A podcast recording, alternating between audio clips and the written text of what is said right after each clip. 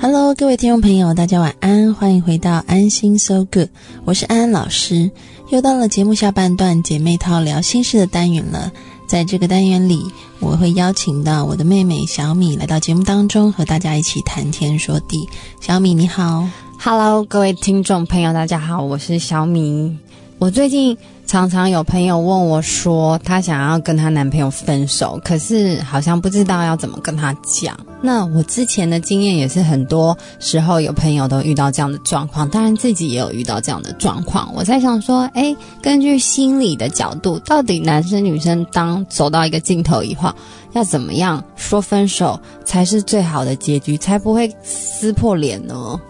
其实基本上这件事情呢，真的是要看当时你们是什么状况。譬如说，如果你是有第三者，就是哦，这个不讨论，真的太太可恨了。那撕破脸是理所当然的嘛？我是说，如果真的就是，嗯，可能遇到一些生活的困难，或者是真的觉得价值观不适合，可是或者是真的觉得自己已经没有这这么爱另外一个人，或者是发现他的生活不是我想要的，他给的不是我想要的生活。就是，嗯，没有小三这种状况的。我想说，到底要怎么样子处理才算一个非常成熟的感情？到走到尽头的时候，应该要有的态度还有做法。其实我觉得呢，就是这个双方都要有一些 sense 在那边。我所谓的 sense 就是说，当然这个主动提出的这一方呢，态度就要很谦和，然后比较谦卑，然后很愿意去对对方表达感谢，这一点是很重要的。然后呢，这个接受的那一方也不要一直去问为什么，因为通常你也得不到什么答案。哦，像这种常常会闹得不是很愉快，你朋友有这种经验吗？或者是你有没有看过或听过类似的经验？嗯，其实呢，我前两天收到一个朋友的讯息，然后呢，我这个朋友就是我大学的男朋友，我们交往了七年。哇，对。然后呢，他就告诉我他要结婚了。哦，真的假的？对，他要结婚了。他他年龄跟我一样大，也是老大不小，早该结婚了，好不好？没有惊讶，是因为因为我以前也认识他嘛，所以在所难免会有点惊讶。哦，对。然后他告诉我他要结婚以后呢，那我就跟他说恭喜恭喜，然后他就很开心，然后他说也祝我生日快乐，然后他也问我什么时候要结婚这样，然后我就只好跟他说这个。呃，就慢慢在规划当中 了解。所以你们当时分手也是有不愉快的状态吗？应该没有吧？我记得你每段感情好像到最后都是很和平的分手，然后非常有智慧耶，这也是我很佩服的。其实我回想我大学那一段初恋，虽然说是初恋，但是也谈了七年之久。其实要分手的时候是。我们两个真的都觉得，好像生活当中有开始呃有很多的冲突。那这样的冲突其实起因于这个男人他出了社会，然后我仍然留在学校里面念书，渐渐的那个价值观就是没有办法协调的。哦，所以当他已经非常非常实际的时候，你还有一些。幻想或梦想，或者是彼此在生活中没有交集点，所以想法有落差，所以渐行渐远了吗？对，然后我们就是在长谈以后，我们就说。嗯，就是我们可以先分开，然后不要再联络。然后我们两个也就真的这么做了，然后就和平的分手了。不过在分手了几年以后，我们才开始恢复联络的。对，我觉得这真的很难得耶，因为我觉得，嗯，不要再联络，好好坐下来谈一谈，这种经验好像很少出现在我身边诶，通常都是闹得不是很愉快，所以我才想说，到底是。哪一个点不对了？为什么明明以前很相爱的两个人，那走到最后的时候会是这么样的恶言相向？有时候真的不是小三的问题，那就可能是，呃，可能也就像姐你刚刚讲，就彼此已经在不同的价值观上面，或者是觉得不适合再继续走下去。可是往往结果还是弄得很不开心，诶。对，因为其实呢，我们会总会把。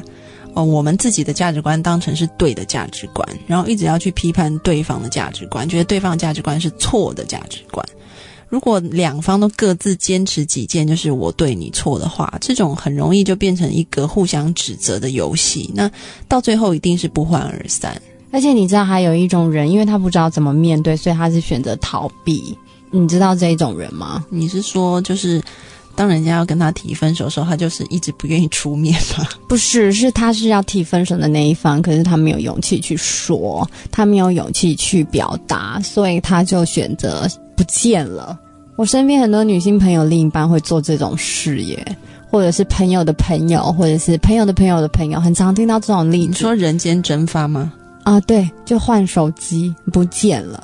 那当然，你有心去他办公室找你，还是找得到。可是这时候你已经心死，你明明知道他在那，你也不会想去找他。嗯，对，然后就会变得开始讨厌那个男生，就觉得你什么意思啊？你怎么会这样？可是他们也不不太会再联络，很多男生都这样。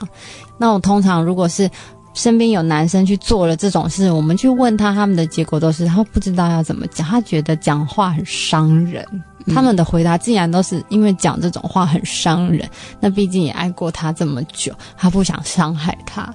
可是这样子不是更伤人吗？其实我听过一些这个在情场征战多年的女性朋友的讲法，他们觉得这种男孩子呢还算负责任诶、为什么 他不见了哪里负责任？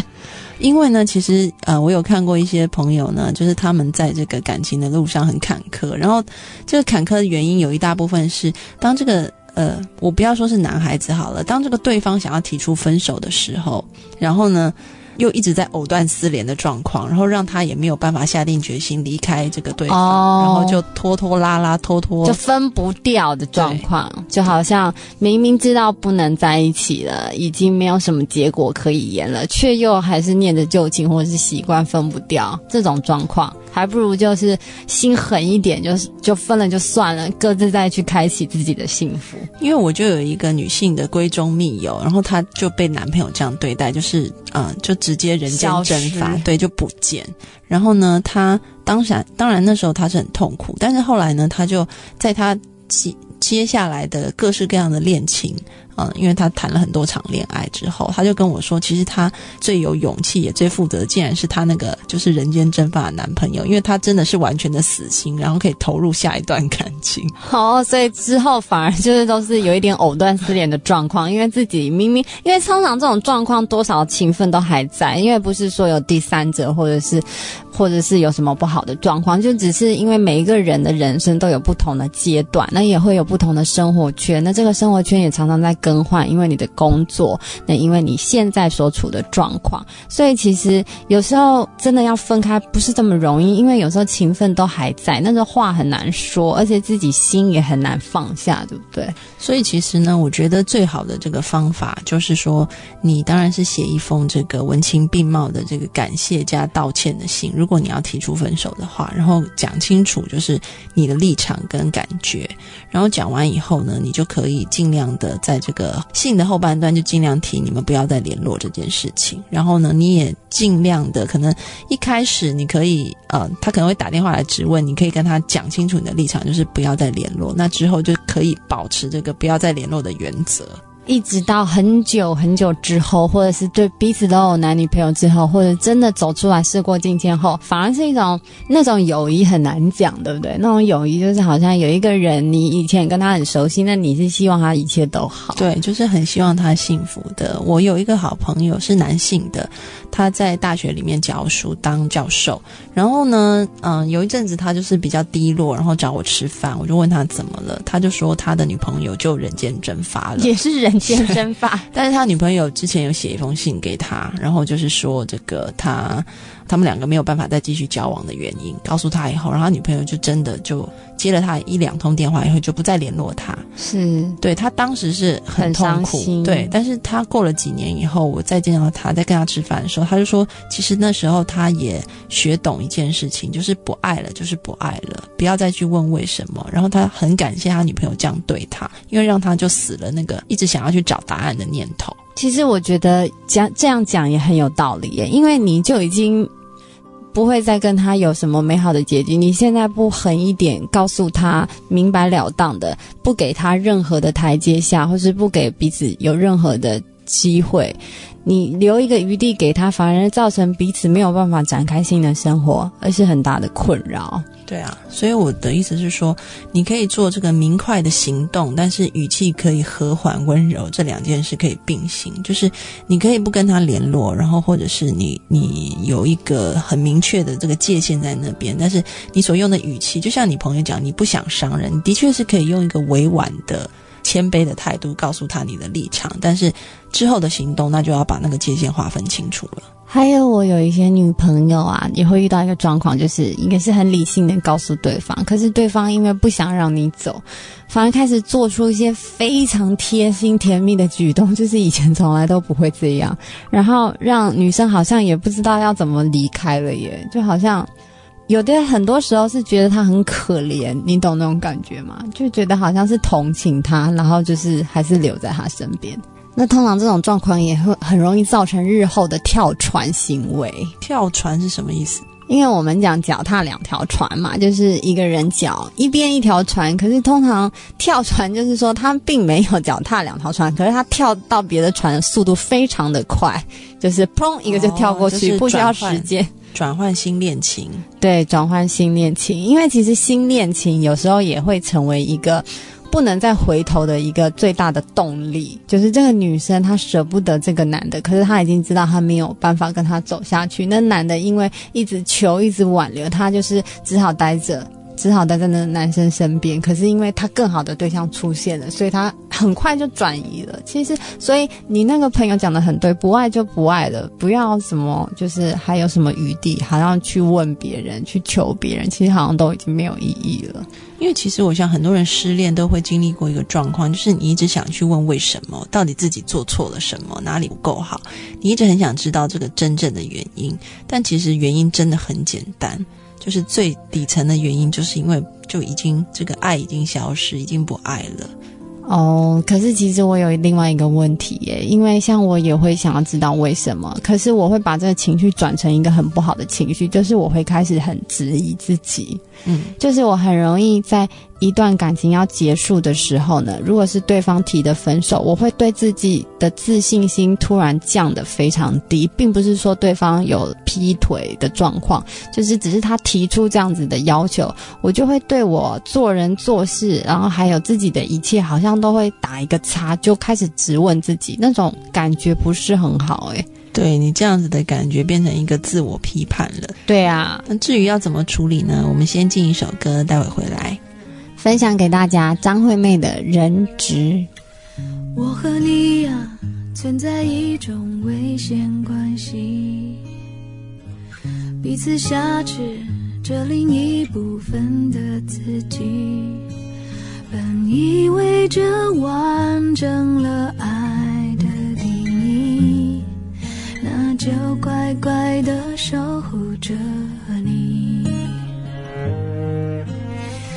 相爱变成猜忌怀疑的烂游戏，规则是要憋着呼吸越靠越近，但你的温柔是我唯一沉溺，你是爱我的就不怕有缝隙，在我心上用力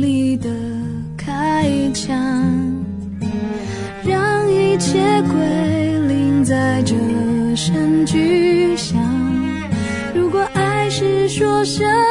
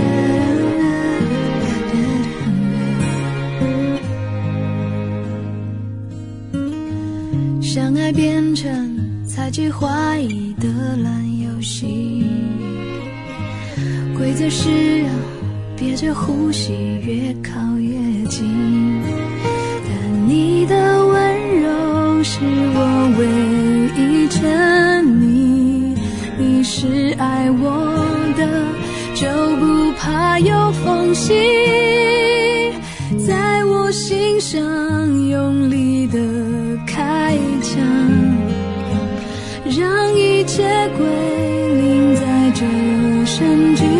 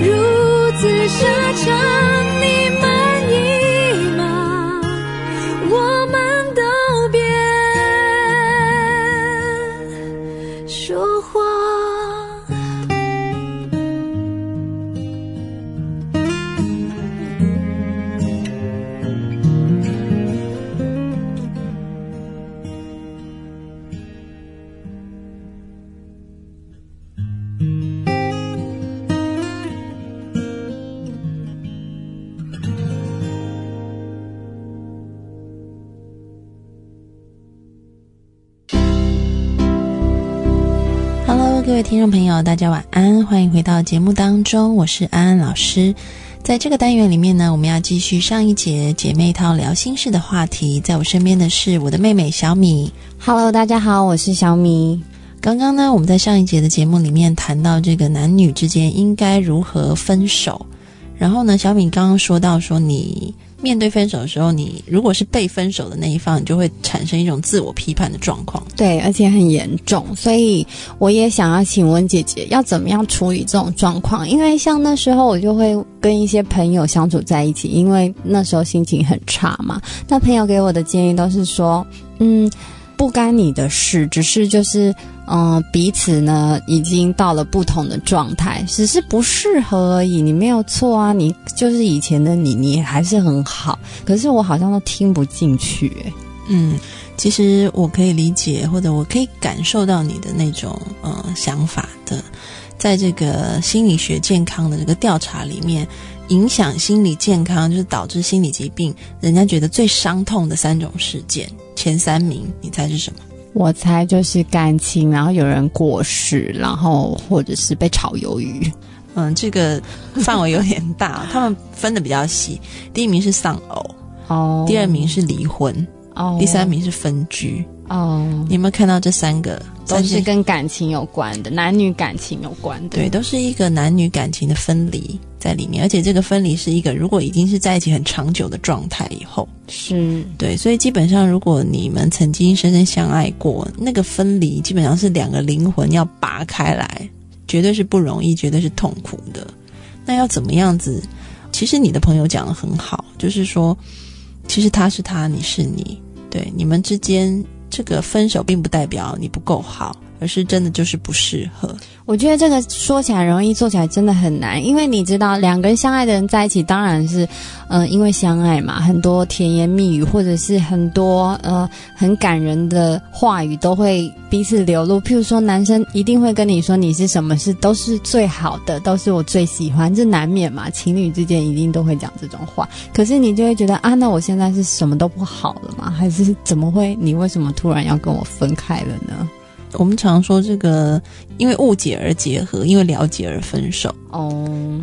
当两个人一直往内去，可是你你讲这样，我听会更难过。所以你现在比较了解我，知道我什么都不好，所以要跟我分手吗？有可能是他更了解他自己了，哦然后才发现他自己跟你是不合适的。了解，对，当然这个难免你会从这个他的价值观或者他的行动的决定去定义你自己的价值，但是很重要的是，你必须要回归你自己的自我价值去看待你自己。你自己在这个世界上的意义，还有你不再是依附在他的身上了，你怎么样看待你自己？我觉得就是要心灵真正的独立，因为难免彼此在一起久了，总会心理上也是很依赖对方的嘛。嗯，就好像两个人变成一个人，或者是好像自己已经没有心灵上绝对的一个空间了，因为你总是门开着就跟他互通，所以当那个界限要画出来的时候，当然会有很多的不习惯，然后当然会有很多的疑惑，然后当然也会有很多负面的情绪。那要怎么办呢？就是多爱自己一点喽。那时候，我记得我朋友最常跟我讲的就是多爱自己一点，你怎么样多爱自己？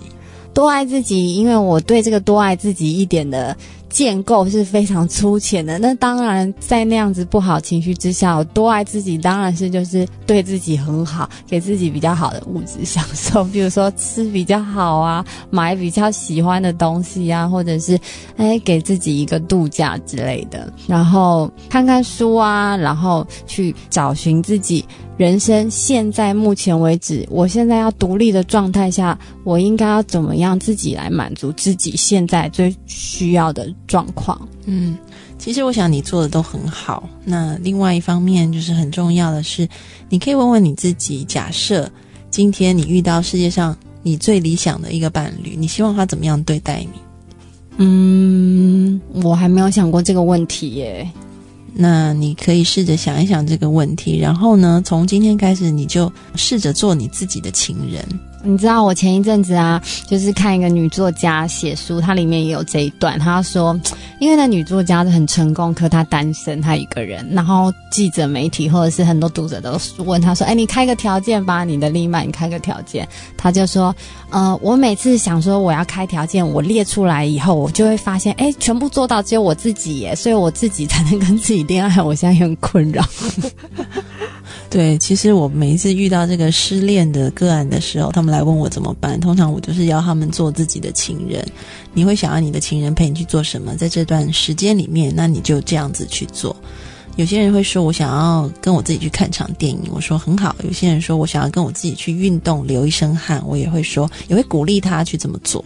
哦，就是好像我现在一个人了，可是我以前想要做的事情，想要跟对方做的事情，我现在独立去完成。那当然，心灵上一定会有一点点化学变化。那么很重要一点，也还有就是要提醒的，就不是只是跟自己做自己最好的情人，你也要找一些社会支持，跟爱你的朋友、家人多多的相处，让他们的爱去填补你心里面暂时被挖空的那个空隙。哦，了解了解。哎，姐姐，我还有一朋友很妙，他怎么样？你知道吗？他每一次都很容易就走出自己，就是上一段感情，自己很容易就走出来，一段一段一段。他谈过很多恋爱，然后我就觉得你怎么这么厉害，你都不会伤痛吗？你知道他都是用什么方法？嗯，你可以分享一下。因为他每次分手以后，他就会一直不断的。大骂她的前男友，嗯，然后一直批评他，一直批评他，然后就是不管是在朋友面前啊，或者在社群网络啊，就不断的攻击他，然后不断的提倡自己真的多好，是他配不上我。那时候他一直觉得他这样是非常新时代女性的做法，可是我总是有一个疑问，我就觉得你以前这么爱他，你现在怎么会突然这样？你这样这样解决是对的吗？嗯，我可以分享一个例子啊。我最近有一个个案过来，然后呢，他是失恋，然后失恋已经一年多了。那他跟他的这个前女友一直都还是有联系，因为他们共同有那个事业。哦，对，他的前女友也有找到新的对象，对。那他就每一次看到他前女友，他就会很伤痛，所以他就回家就是用酗酒来抒发自己的难过，所以久而久之他就有酗酒问题，所以他是因为酗酒的问题来找我的。那我就问他说：“你以前有没有谈过恋爱？”他就说有。我说：“那有酗酒问题吗？”他说没有。我说：“为什么？”他说：“因为以前我谈完恋爱以后呢，呃，就算是被分手，我都会用一招就可以度过那个什么招。” 被分手的伤痛，我就问他是哪一招。他跟你那朋友非常像，他就说就是一直不断的责骂对方，然后觉得都是对方错，都是我对，这样哦，对，这是什么样的一个状况啊？就好像很恨这样子，就是什么都是对方，他配不上我，他配不上我，要举好多例子，然后说我值得更好的，然后一好像是一种愤怒，可是又好像是。很正当。我觉得这情绪好矛盾哦。所以你有没有发现一件事情，就是为什么这两个人用类似的方法可以达到这个很快可以从失恋走出来的目的？我相信每个人用这个方法都可以，但其实这个方法不健康。为什么？因为呢，当我们责怪对方的时候，是不是你就维持了自身的正当性、完整性跟价值感？哦，我就觉得是他配不上我。他配不上我，我值得更好的。他什么什么什么都不对，我已经忍他够久了，这是一种解脱，就好像自己什么都对，然后错都是他。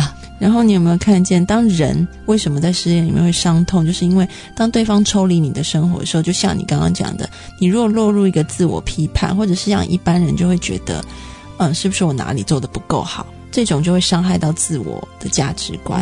所以其实失恋，嗯，当然我们说另外一个人走。你在这个情感上的割舍会痛，但是更痛的是我们自我价值感的丧失。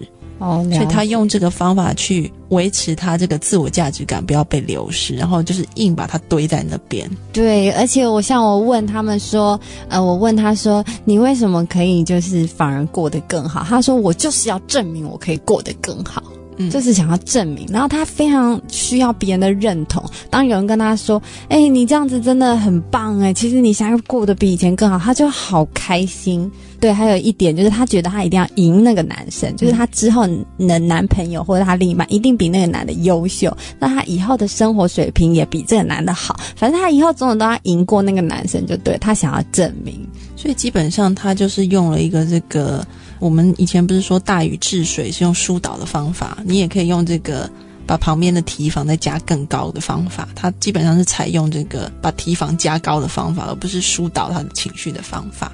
哦，所以可以收到这个立即暂时的见效。但是如果有一天他的生命里面遇到一个大的事件的话，也许这个就会全面性的崩盘。因为你看到他的这个应对，他说他要教一个比他更好的去证明他是错的。去证明她前男友的不是，然后还有失败。其实基本上，她还是把她的自我价值依附在她可以找到怎么样的男人身上，而不是一个健康的建立自我价值的方法。所以基本上呢，我遇到现在我看的这个酗酒的个案的时候呢，我觉得他反而是在转化的一个过程，因为他跟我说，他这几年他觉得他自己成熟很多，长大很多。所以，当他面对失恋的时候，他会开始回想自己是不是一个某一部分是做的不够好的。哦，所以他成熟了，换一种不同的做法。嗯，因为我觉得啦，就自己的经验，会像刚刚一样才那样子方法的女生或男生，通常年纪都还蛮轻的，都还很嗯，都还很小。对，然后经历练的事情其实也不是很多。嗯，但是我要说，就是这都是一个过程。嗯，不是有一句话说“看山是山，看山不是山，看山又是山”吗？嗯，就是可能在你这个看山是山的第一阶段里面，你会企图用打击对方来 maintain 来维持自我形象的这个建立。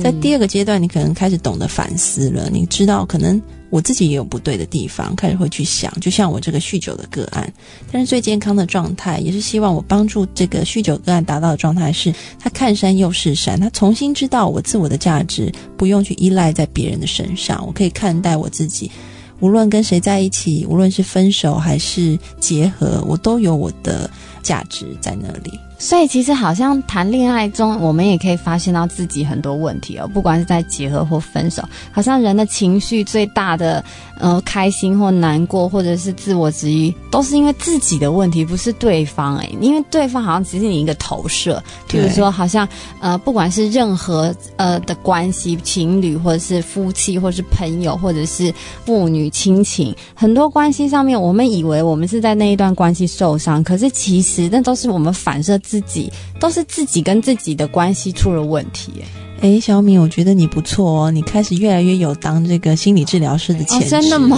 对，你开始看到原来外在的世界就是我们内心建构的世界这件事情。哦，所以跟自己相处真的是很重要哎，而且自己最大的敌人真的就是自己哎，或者是说自己最好的朋友也是自己。真的，所以我们一一一一整个人生都在学习要怎么跟自己相处。没错。今天的节目呢也到尾声了，我们要进一首歌，然后跟各位听众朋友说晚安，下周再见。来听一首旅行团的《Lonely Day》，拜拜，拜拜。